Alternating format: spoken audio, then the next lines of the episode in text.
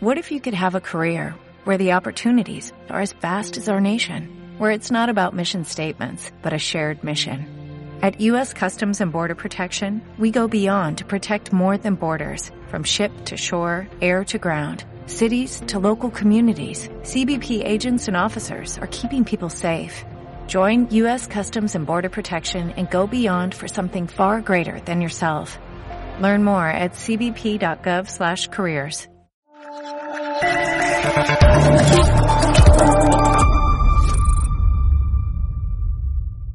Muy buenas noches, espectadores de Estado de Alarma y de EDA TV, la televisión sin censura. Como cada año, volvemos al asador Guadalmina.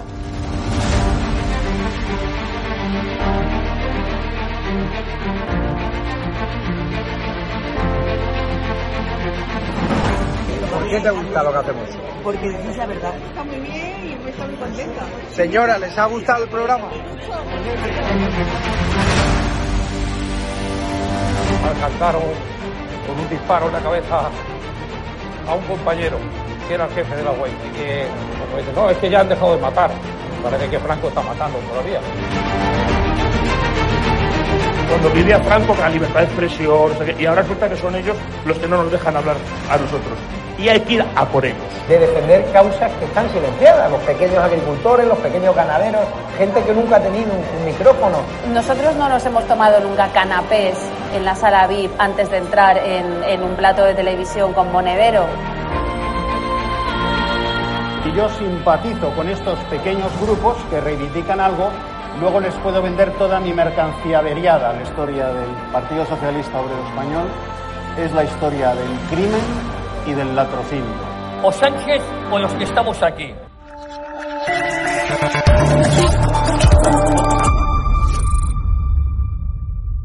Muy buenas a todos, espectadores de Estado Alarma y de ATV.com. Ya saben que una de nuestras debilidades informativas es hablarles del alcalde cacique ¿no? de Vigo, Abel Caballero.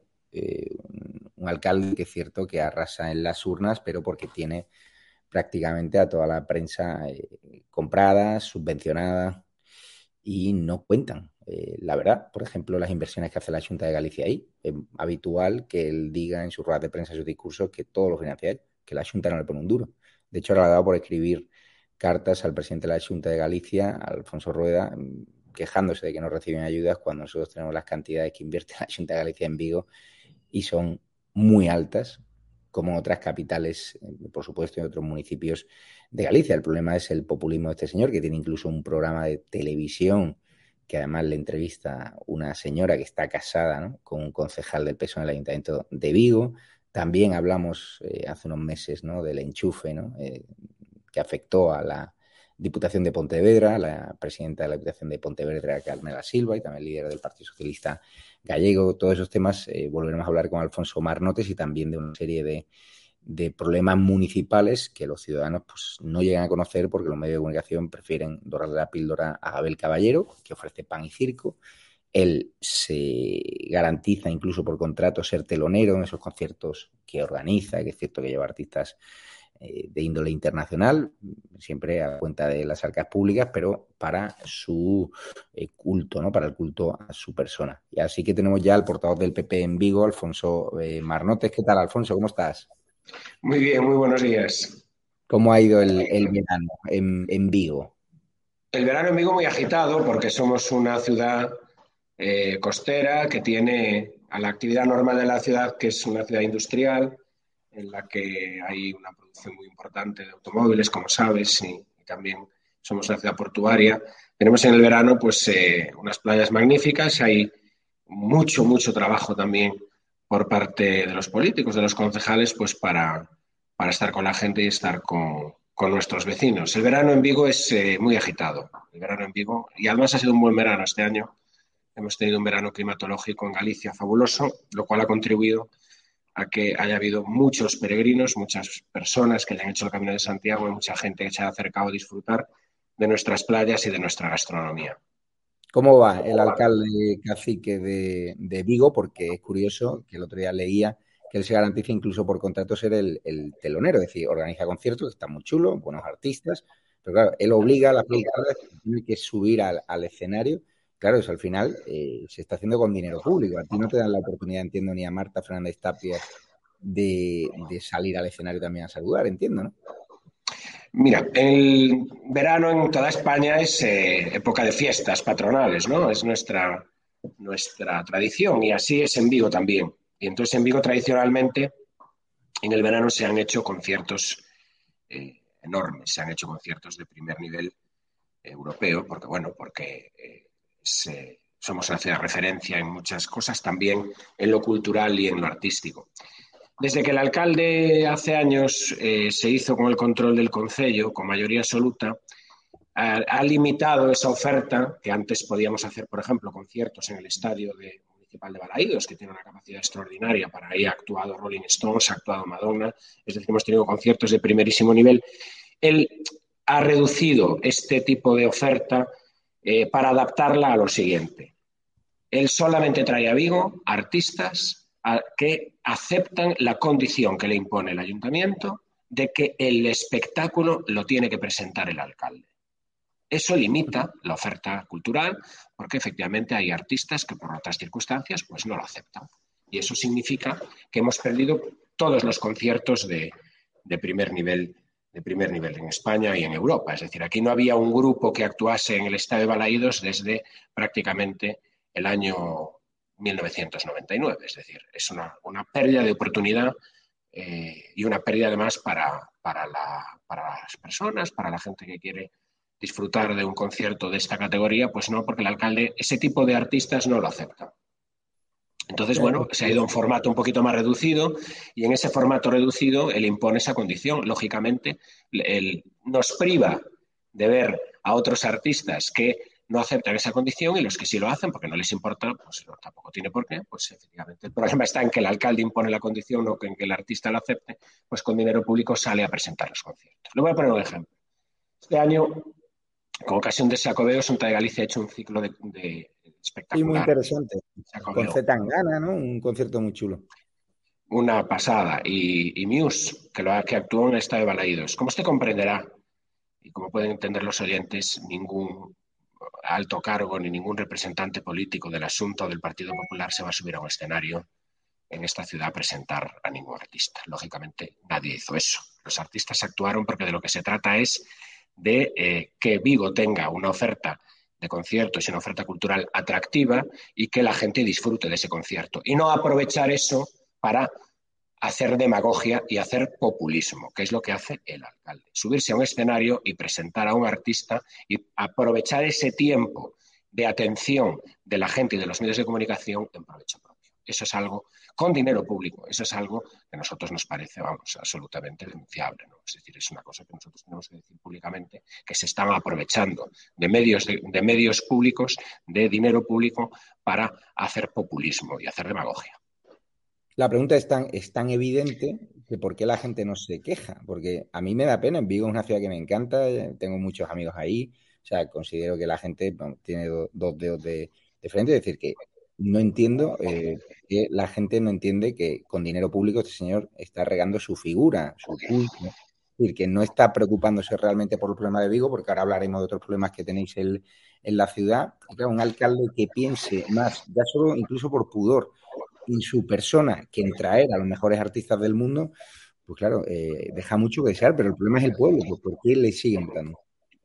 Bueno, la gente, la gente va al concierto a ver al artista, la gente no va a verle a él, con lo cual eh, esos, minutos que está pues ahí, pues la gente, algunos reaccionan con indiferencia, otros con, sonrisas o con risas y otros pues eh, de una manera más protestando, ¿no? Es decir, al final habrá quien le parece natural. Hemos llegado también a un momento en que después de tantos años de ocupación del espacio público y de marginación del resto de las fuerzas políticas a las que se les expulsa del espacio público, al final llega un momento que se asume con naturalidad.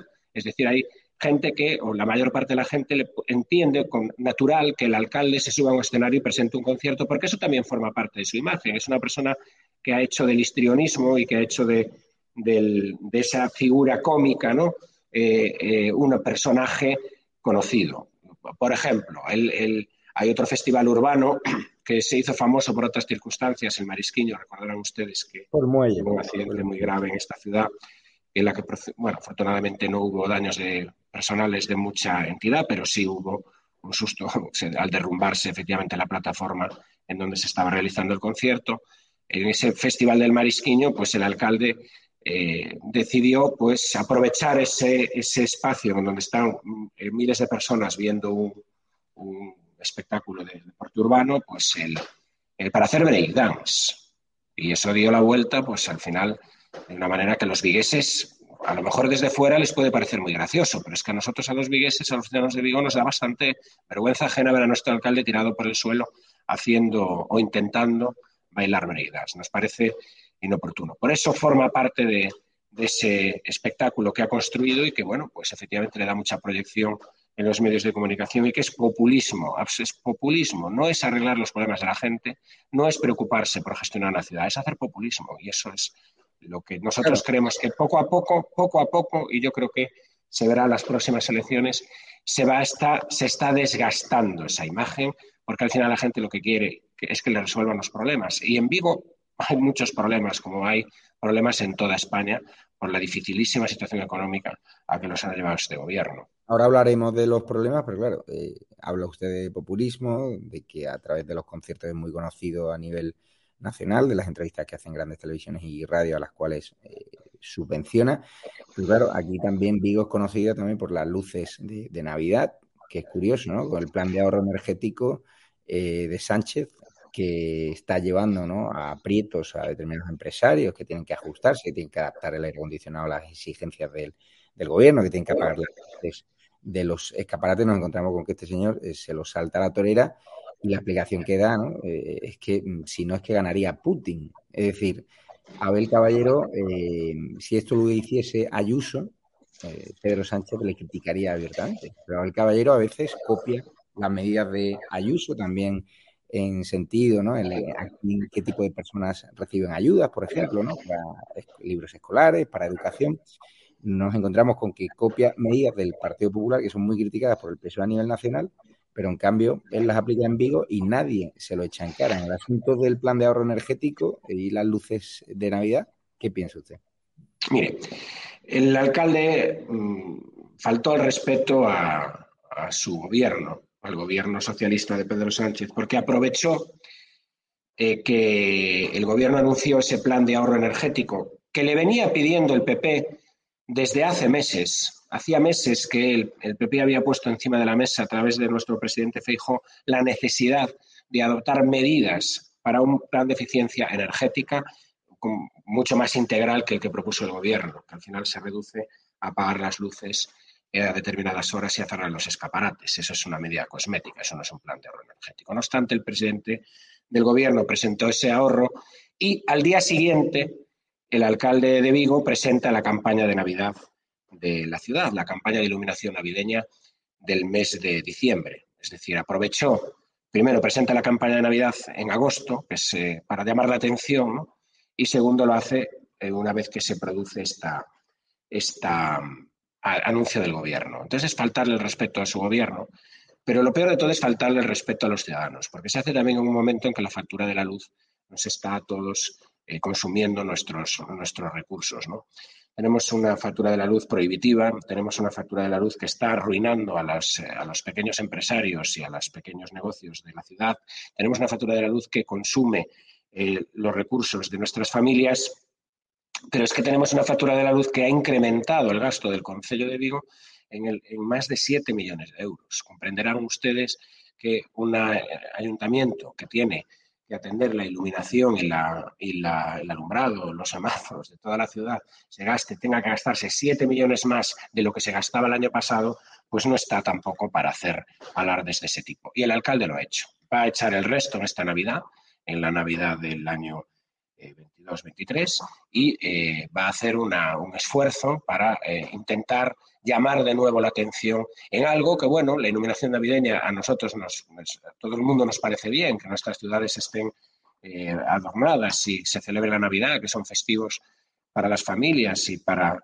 y para las personas trabajadoras también, pues al final a todos nos parece bien, pero lo que no nos parece bien es que se haga un gasto de este calibre con, con una factura energética que al final tenemos que pagar todos y sobre todo que se anuncie en un momento tan inoportuno, ¿no? Que es cuando se está pidiendo a la gente, se está pidiendo a las personas, oiga, y a los negocios, hagan ustedes un esfuerzo de ahorro de energía, porque si no tenemos, tenemos que una dependencia energética de otros países que nos lleva a una situación difícil y sin embargo el alcalde de Vigo hace un alarde de todo lo que va a iluminar este, este año. Eso es lo que es absolutamente inoportuno. Dicho esto, pues espero que tengamos unas navidades pues eh, agradables y donde no y donde podamos eh, tener podamos llegar a fin de mes porque el, problema ahora mismo no es si las luces son bonitas o no lo son. El problema es ir a la compra y a veces tener que, como está ocurriendo, pues privarse de determinados productos para comprar otros más baratos porque la cesta de la compra está prohibitiva. Desde el PT municipal de Vigo están denunciando la baja ejecución presupuestaria del gobierno de Caballero solo un 9% en la primera mitad del año. O sea, ¿qué, ¿qué, está pasando? Solo 11 millones de euros frente a los 120 presupuestados. ¿Por qué no ejecuta? Porque el alcalde se concentra en, el, en, la propaganda, el alcalde se concentra en... El alcalde de Vigo no gestiona bien los presupuestos, el alcalde de Vigo lo que, lo que gestiona eh, muy bien son las apariciones públicas, las televisiones, los histrionismos y el populismo. Eso lo gestiona fantásticamente, pero al final eh, en las partidas de obras eh, apenas dedica el 9% de lo que tiene que gastar y luego hay situaciones, por ejemplo, que son las, las partidas de política social, es decir, las partidas que una ciudad dedica a las personas, a los ciudadanos de Vigo que más lo necesitan, personas que necesitan ayuda para pagar la factura de la luz, para pagar alimentos, para pagar el alquiler. Bueno, pues esa, esa, esa factura o ese presupuesto que se dedica a política social en Vigo hace más de cinco años que no se incrementa y no se gasta en su totalidad.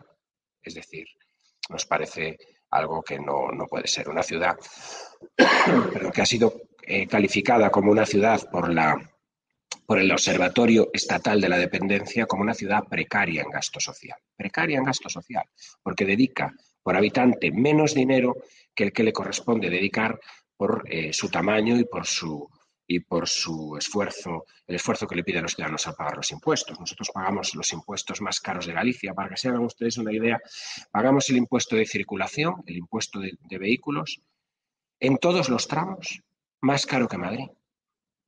Eso es algo que en una ciudad de 290.000 habitantes pues no parece razonable, ¿no?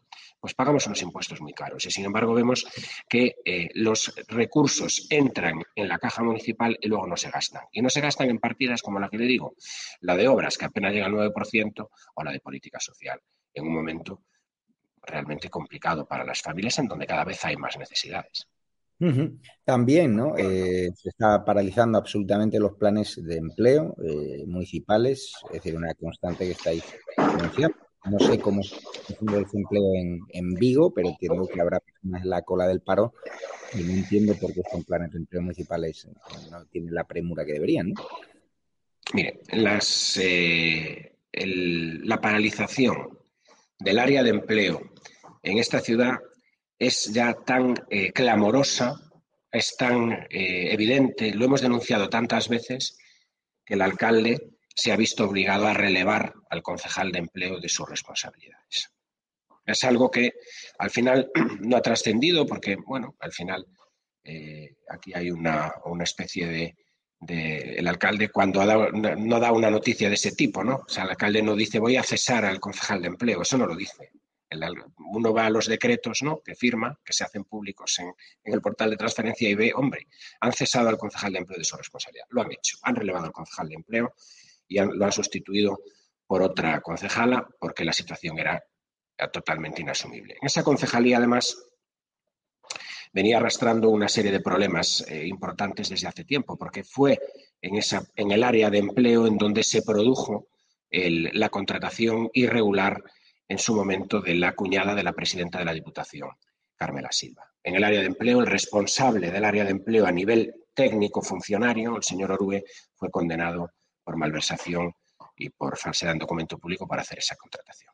De esos barros vienen estos lodos, esa área eh, que se utilizó para, de manera espuria para favorecer a familiares de políticos de política destacada socialista, como es la señora Carmela Silva, pues esa área que es la que tiene que llevar adelante los programas de empleo municipales muy importantes, con presupuestos de 9 millones de euros al año, para hacer formación para las personas desempleadas y para proporcionar empleo a las personas desempleadas, esos programas de empleo estaban paralizados. Nosotros hemos denunciado esa situación también.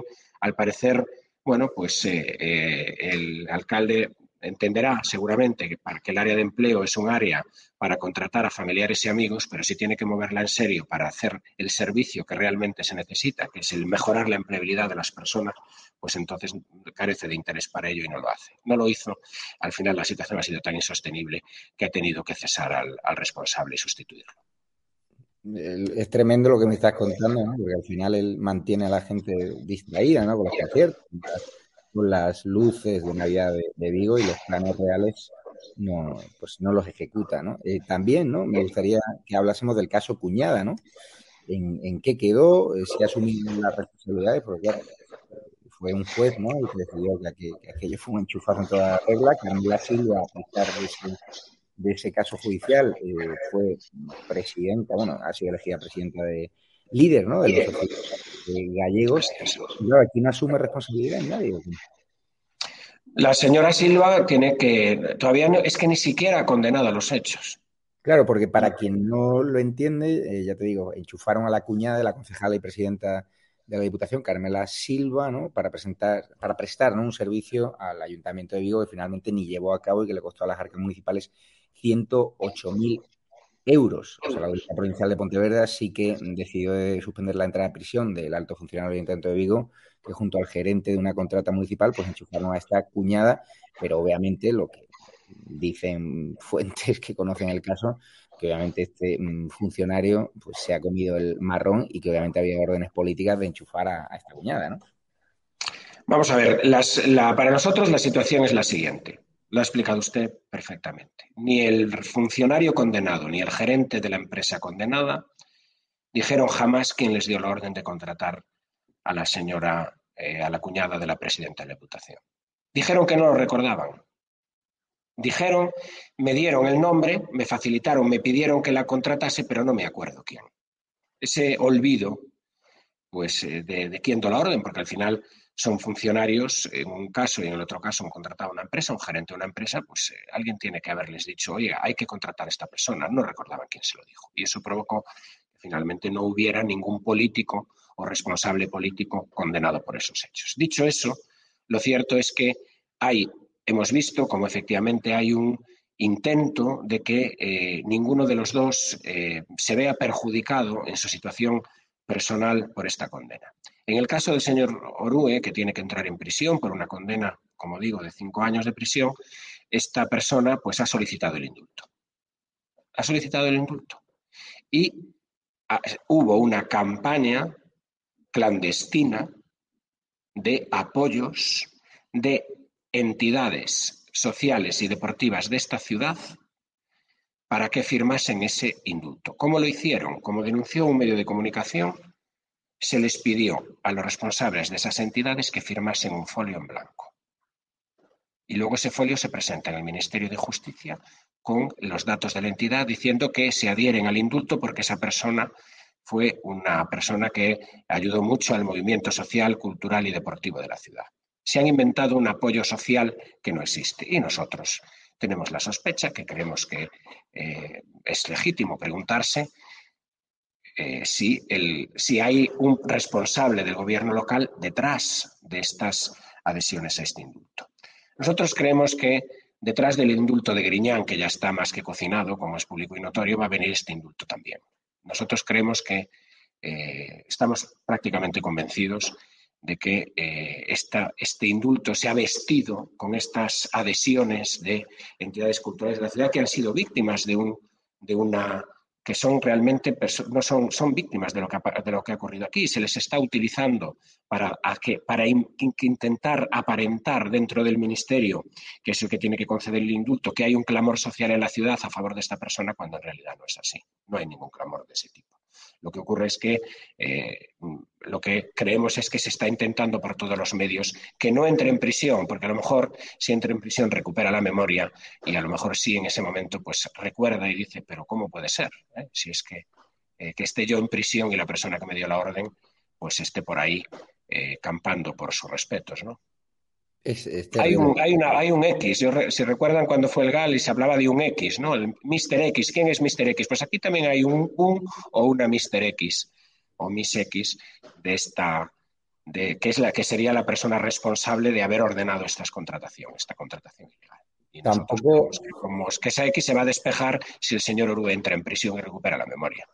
Está claro que al, al, PSOE le cuestan gratis prácticamente los escándalos de corrupción. Si esto hubiese salpicado ¿no? a la delegada de la Junta en, en Vigo, a Marta Fernández o a usted, pues imagínate, ahora mismo estaría la sexta eh, invadiendo las calles de Vigo. Pero claro, tampoco lo están poniendo fácil los plenos municipales, ¿no?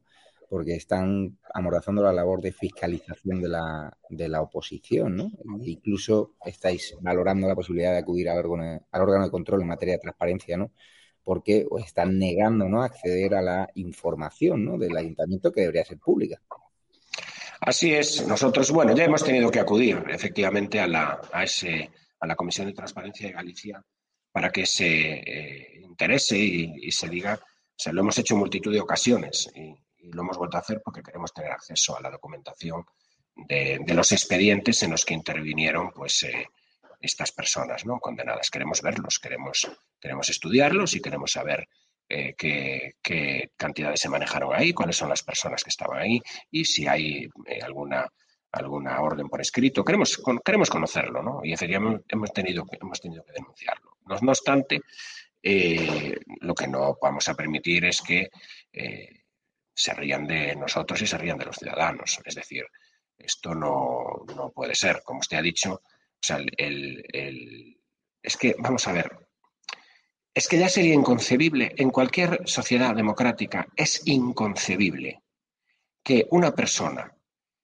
contratada para trabajar en el ayuntamiento, cuñada, familiar directo de un responsable político de ese ayuntamiento, ese responsable político es que no debe de seguir ni un minuto más, aunque no lo supiese aunque no supiese nada, aunque, no, mm, aunque desconociese que su cuñada fue contratada ilegalmente en el concello, en el ayuntamiento, aunque no lo supiese, debe dimitir. Debe dimitir, porque evidentemente fue una contratación irregular. Lo que es, eh, la contratación fue ilegal, lo dice el tribunal. Y en el momento en que se produce una contratación ilegal de un familiar, de un político, en un ayuntamiento en que ese político es responsable, ese político se tiene que ir a su casa, aunque no supiese nada, precisamente por no saberlo. Si lo sabe, desde luego, tendría que estar en prisión incluso, pero es que aunque no lo supiese, se tendría que ir, precisamente por no saberlo, porque no puede permitir que eso ocurra. No se puede permitir que se utilicen las instituciones públicas para beneficiar a familiares de responsables de esas instituciones públicas. Y si eso ocurre, esa persona se tiene que ir a su casa, porque no puede estar ni un minuto más haciendo labores públicas. Eso es inconcebible. Los tiempos donde eso ocurría ya han pasado. Y sin embargo, en Vigo y en la Diputación de Pontevedra siguen ocurriendo. Somos una anomalía dentro del Estado. Somos una anomalía democrática y somos una anomalía política, porque es el único caso de corrupción en donde hay una condena judicial de una persona por ser contratada por un familiar de un político de esa institución en el que no haya habido dimisiones. Eso no ha ocurrido en ningún sitio y eso lo que implica es que hay un déficit de calidad democrática y de calidad política en Vigo enorme que solamente es atribuible al eh, alcalde, que es el que debe de poner, tenía que poner fin a esta situación. Por el bien de la ciudad, por el buen nombre de la ciudad, por el buen nombre de su gobierno y por, y por, y por su propio partido. Y por su propio partido. Y eso es lo que a nosotros nos parece inconcebible y lo seguiremos diciendo. La señora Silva no necesita una condena judicial para irse para su casa. La señora Silva con la condena de los funcionarios que contrataron a su cuñada, en donde se dice que es una contratación irregular, ya tenía que haber dimitido. Y con eso tendría, habría demostrado eh, cierta decencia o cierta dignidad política. Y no la tiene, continúa al frente de la institución. Y eso es lo que a nosotros nos parece, como digo, una anomalía. Una anomalía tremenda que lo que socava además la legitimidad municipal. Es muy difícil eh, es muy difícil dirigirse a los ciudadanos, por eso a lo mejor es mejor subirse a un escenario de un concierto y presentarlo, pero es muy difícil pedir a los ciudadanos esfuerzos cuando no, eres, no estás en condiciones de hacer ninguno y cuando permites que a tu alrededor ocurran estas cosas y el alcalde lo ha permitido. Hay concesiones también sospechosas, ¿no? Eh, la concesión de Acualia, ¿no? Que estáis pidiendo desde el PP una auditoría externa, ¿no? Y que dé cuenta de las de las obras. De hecho, van a presentar, han presentado ya una moción al próximo para el gobierno local a que explique esa situación ¿no? en la que se encuentra el abastecimiento y el saneamiento de la ¿Qué está pasando con esta concesión? Esa es una cuestión eh, que también llama la atención. Es decir, tenemos una empresa pública, con una, perdón, una empresa con una concesión pública. Una concesión pública que está cobrando los recibos del agua a todos los ciudadanos de la ciudad y les da el servicio de abastecimiento, de saneamiento y le hace las, y hace las obras de mantenimiento de la red. Como en todas las ciudades españolas, solo que pagamos una de las aguas, pagamos el recibo del agua más caro de Galicia, que es algo inconcebible. Somos el país del agua, Galicia es el país del agua, pues Vigo tiene una de las, de las aguas más caras de España, ya me dirá usted qué servicio es ese, ¿no? que cuesta tanto dinero, que paguemos el agua en Vigo más cara que lo que se paga en una ciudad española del sur, que tiene problemas de abastecimiento por unas condiciones climatológicas y de sequía. Bueno, pues eso ocurre en esta ciudad. Entonces nosotros hemos pedido que se audite. ¿Qué es lo, que es lo que dice la ley? Eh? Es decir, nosotros no estamos pidiendo nada del otro mundo, nosotros pedimos que se cumpla la ley y pedimos que se haga una auditoría de esa confesión. Queremos saber a dónde va cada euro que pagamos cada vez que abrimos el grifo del agua. Queremos saber a dónde va. Queremos saber qué está haciendo esa empresa con ese dinero.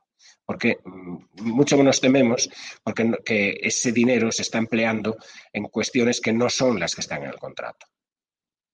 Y que no se están haciendo las obras que por contrato se tenían que hacer. Pero si, si eso no es así, lo que nosotros sospechamos no es verdad, ¿qué problema hay en auditarlo?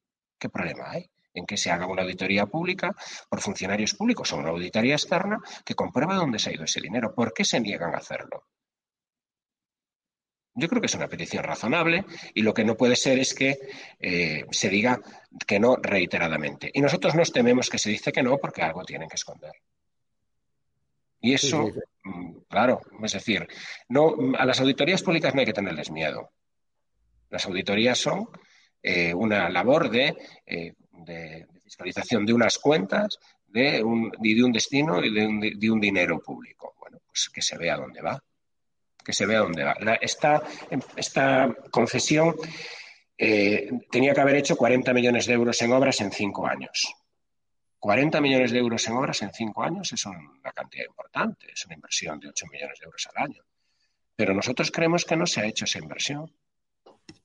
Nosotros queremos saber cuándo esa empresa eh, se le está retribuyendo una obra y sin embargo esa empresa consigue una baja cuando la licita, ¿a dónde va el dinero de esa baja? Tenemos derecho a saber eso.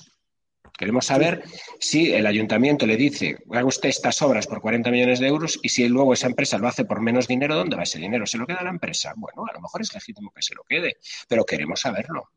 Queremos que se haga público. Queremos saber dónde ha ido cada euro de los vigueses en esta concesión. Porque tenemos en Vigo un problema. En Vigo, como le decía, sobra el agua. En Vigo, el, embalse que abastece la ciudad, en la peor época de sequía, nunca bajó del 70% de capacidad. Nunca. Tenemos el embalse. De los embalses que, hay, hay, ciudades que se abastecen por ríos y hay otras que se abastecen por embalses. La de Vigo se abastece por un embalse porque el río de la ciudad es un río muy pequeño que no, no tiene caudal suficiente. Hay que embalsar. Y embalsamos desde otro río en otra ciudad.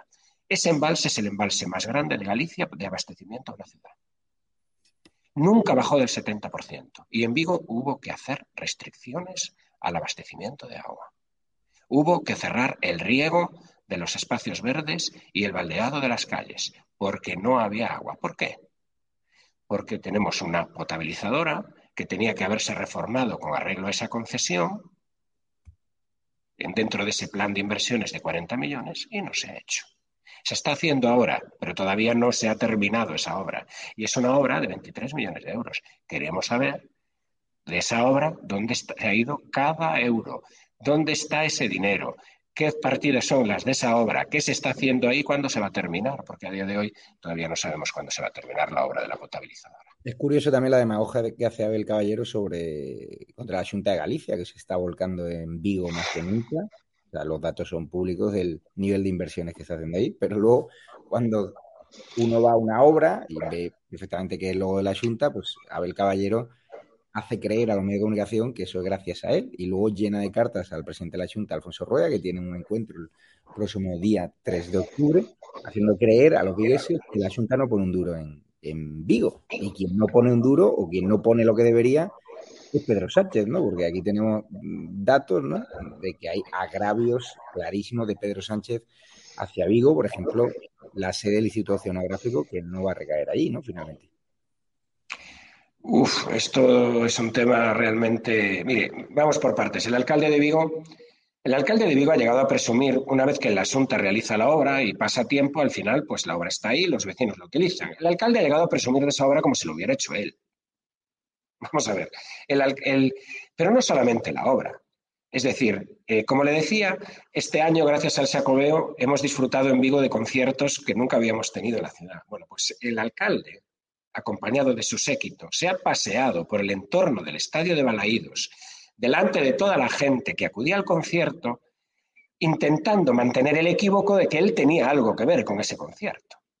Hasta ese punto llega eh, la, desfachatez del alcalde de Vigo, el intentar apropiarse de las eh, de los éxitos de otras administraciones. Entonces, si una administración hace una inversión o una actuación de la que él se intenta aprovechar, comprenderá usted que pues, es un hombre que está dispuesto a cualquier cosa, incluso a negar lo evidente, como que es que el asunto es la administración que más invierte El asunto es la administración que más invierte en Vigo con muchísima diferencia y cada vez la diferencia se agranda más, porque cada vez el gobierno de Madrid cada vez invierte menos en esta ciudad. De hecho, ahora mismo no hay ni una sola obra pública de ningún departamento ministerial en esta ciudad en funcionamiento. No hay ni una. Cero euros.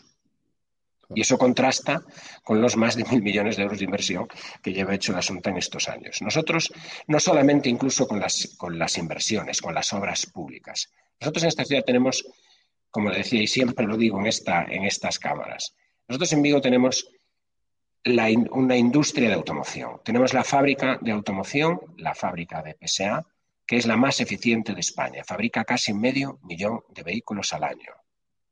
Da esta industria eh, pues, eh, empleo a 23.000, 24.000 familias. Somos, España es la segunda eh, fuerza o la segundo país de la Unión Europea que más automóviles produce detrás de Alemania. Producimos más automóviles que Francia, y producimos más automóviles que Italia. Y Vigo es un gran centro de producción automovilístico de España. El gobierno de España lanza un PERTE, un plan de reestructuración del sector del automóvil, mil millonario con dinero de Europa. Se le dijo desde la industria de automoción que ese PERTE no estaba bien diseñado, que necesitaban para la industria hacer la transformación para el vehículo eléctrico y para el vehículo autónomo, para el vehículo conectado, necesitaba más plazo, más tiempo. No se puede coger una industria de este calibre y intentar que se transforme dentro de los márgenes de un gobierno de un mandato de cuatro años. Eso no puede ser.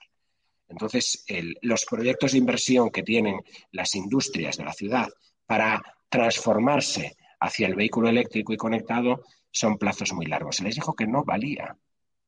Y el gobierno hizo caso omiso. Y efectivamente, se pidió la ayuda y se le denegó. La automoción de Galicia, la automoción de Vigo, no va a llevar ni un solo euro de ayuda del gobierno de España. Ni un solo euro. Y el propio, eh, y el propio responsable, no vigués, sino mundial, de uno de los gigantes de la automoción mundial, que es el grupo Stellantis, ha dicho públicamente, no en una ocasión, sino en varias ocasiones, que el único gobierno con el que no tiene interlocución es con el gobierno de España, que no le escucha. No, el problema no era un problema solamente vigués, el problema también era un problema nacional. Y de hecho, bueno, pues al final otra industria importante, que fue la, Ford de, Almusafes, eh, consiguió una, inversión con cargo al, PERTE. Pero una vez que analizaron los recursos, analizaron las condiciones que se le ponían para llegar a cabo de esa inversión, tuvo que renunciar a ella. Tuvo que renunciar. Y me parece que, si no recuerdo mal, eran 150 millones de euros. El problema no es Vigo, el problema es el gobierno. Tenemos un gobierno que está perjudicando a la industria de la automoción española y Vigo es una de las capitales españolas de la automoción, con lo cual más allá de que no tengamos inversiones en obra pública, como estamos demandando una nueva autovía que nos una con la meseta, hay que hacer un tramo de la autovía, la salida sur de la ciudad, una, una, salida sur por ferrocarril, más inversiones del Estado, hay un problema estratégico enorme, que es la falta de apoyo, la insensibilidad del Gobierno de España con la industria de la automoción de nuestra ciudad. No, sí, es increíble. Y claro, eh, también, también hay problemas con, con Vitrasa, ¿no? Está subiendo el billete, pagan la servicio de los años 90, también las condiciones de los trabajadores pues no son del todo buenas. Eh, me gustaría saber cuál es la opinión que le merece, ¿no? Es lo que está sufriendo aquí, ¿no? La situación de servicio público los autobuses. Aquí hay una situación mm, absolutamente eh, surrealista, en donde pierde todo el mundo, pierde el ayuntamiento, pierde la ciudad y pierden los trabajadores de la empresa. Aquí había una concesión que terminaba después de 25 años si el alcalde la renovó cinco años más después de haber dicho que no lo iba a hacer y después de haber sacado un pliego y haber anunciado una licitación pública para con transparencia, publicidad y eh, más eficiencia se pudieran presentar empresas del sector a concurrir a una licitación pública que en Vigo no se hace desde hace 25 años. Mire que no han pasado cosas en España en 25 años. Mire si no ha mejorado también la situación económica del país y no hay ahora mismo muchas más empresas que podían dar este servicio en la ciudad. No, decidió eh, prorrogarla. Y se lo prorrogó a una empresa que ha sufrido las consecuencias del COVID, pero igual que todas las demás, pero a diferencia de todas las demás, no está en condiciones de pagar el salario de sus trabajadores. Ha intentado, que es lo que nosotros nos preguntamos, diciendo, pero vamos a ver, ¿cómo se le puede renovar la concesión a una empresa que no está en condiciones, que no puede pagar el salario de los trabajadores? Para cuando se hace una licitación pública hay que velar hay que asegurarse de que la empresa adjudicataria tenga unas condiciones financieras suficientes para afrontar el servicio público y los salarios de sus trabajadores. Es que eso es de cajón.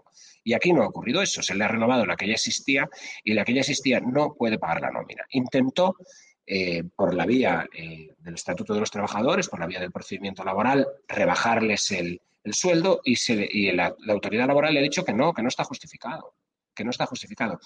¿Cuál es el problema? La empresa no. El problema es el alcalde. El alcalde en sus manos tenía, primero, haber eh, impedido que esta situación llegase este, hasta este límite sacando una licitación nueva. Pero es que también es el titular del servicio. Es una empresa concesionaria del ayuntamiento. Por muy empresa privada que sea, es una empresa que trabaja para el ayuntamiento, que le paga el ayuntamiento. Entonces, de hecho, le paga la mayor parte de los ingresos por el transporte público urbano no vienen por el billete que paga la gente, viene por la subvención que le da el ayuntamiento a esa empresa de más de 13 millones de euros, lo cual implica al año, lo cual implica que el alcalde tenía que ponerse al frente y eh, impedir eh, que, una situación de, laboral se deteriore hasta ese punto, hasta el punto de que los trabajadores tengan que ponerse en huelga para que se les pague la nómina y para que no se les baje el sueldo. Y además ocurre otra cosa. Eh, mm, no es un problema del sector, no es un problema de que el transporte urbano esté atravesando problemas por el coste de la gasolina, porque esto ya viene, o del gasol, ya viene desde antes, ya viene desde mucho antes de que fuese el incremento de, de los precios de los gasóleos por la guerra de Ucrania. No, no, la situación ya viene de antes, viene ya de hace dos años. ¿Qué ocurre? Que en Vigo se da una particularidad, que es otra anomalía.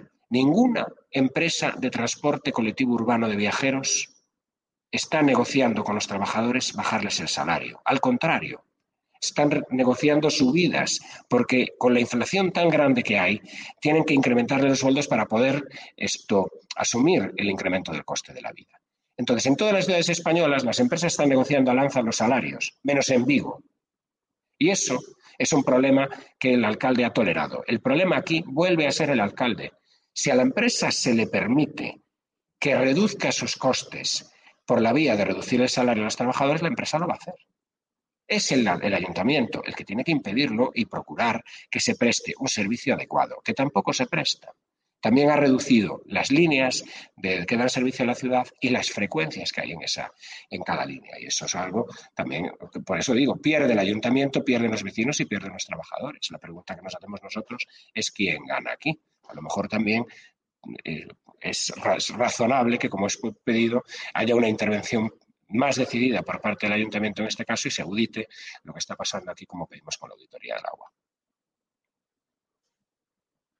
Que hemos hecho un balance de cómo está Vigo y, habrá que ir, habrá que ir a preguntarle a, Abel Caballero por todos estos asuntos, porque claro, uno mete en Google Abel Caballero y desgraciadamente los medios de comunicación pues no están dando mucho apoyo allí en, en Vigo, no sé por qué, si es que reciben allí demasiadas subvenciones, publicidad institucional, pero ustedes hacen vuestro trabajo, fiscalización, sus notas de prensa, pero luego cuando uno lee la prensa en Vigo, la prensa gallega, no hay demasiadas páginas críticas con todos estos casos. yo no los conocía.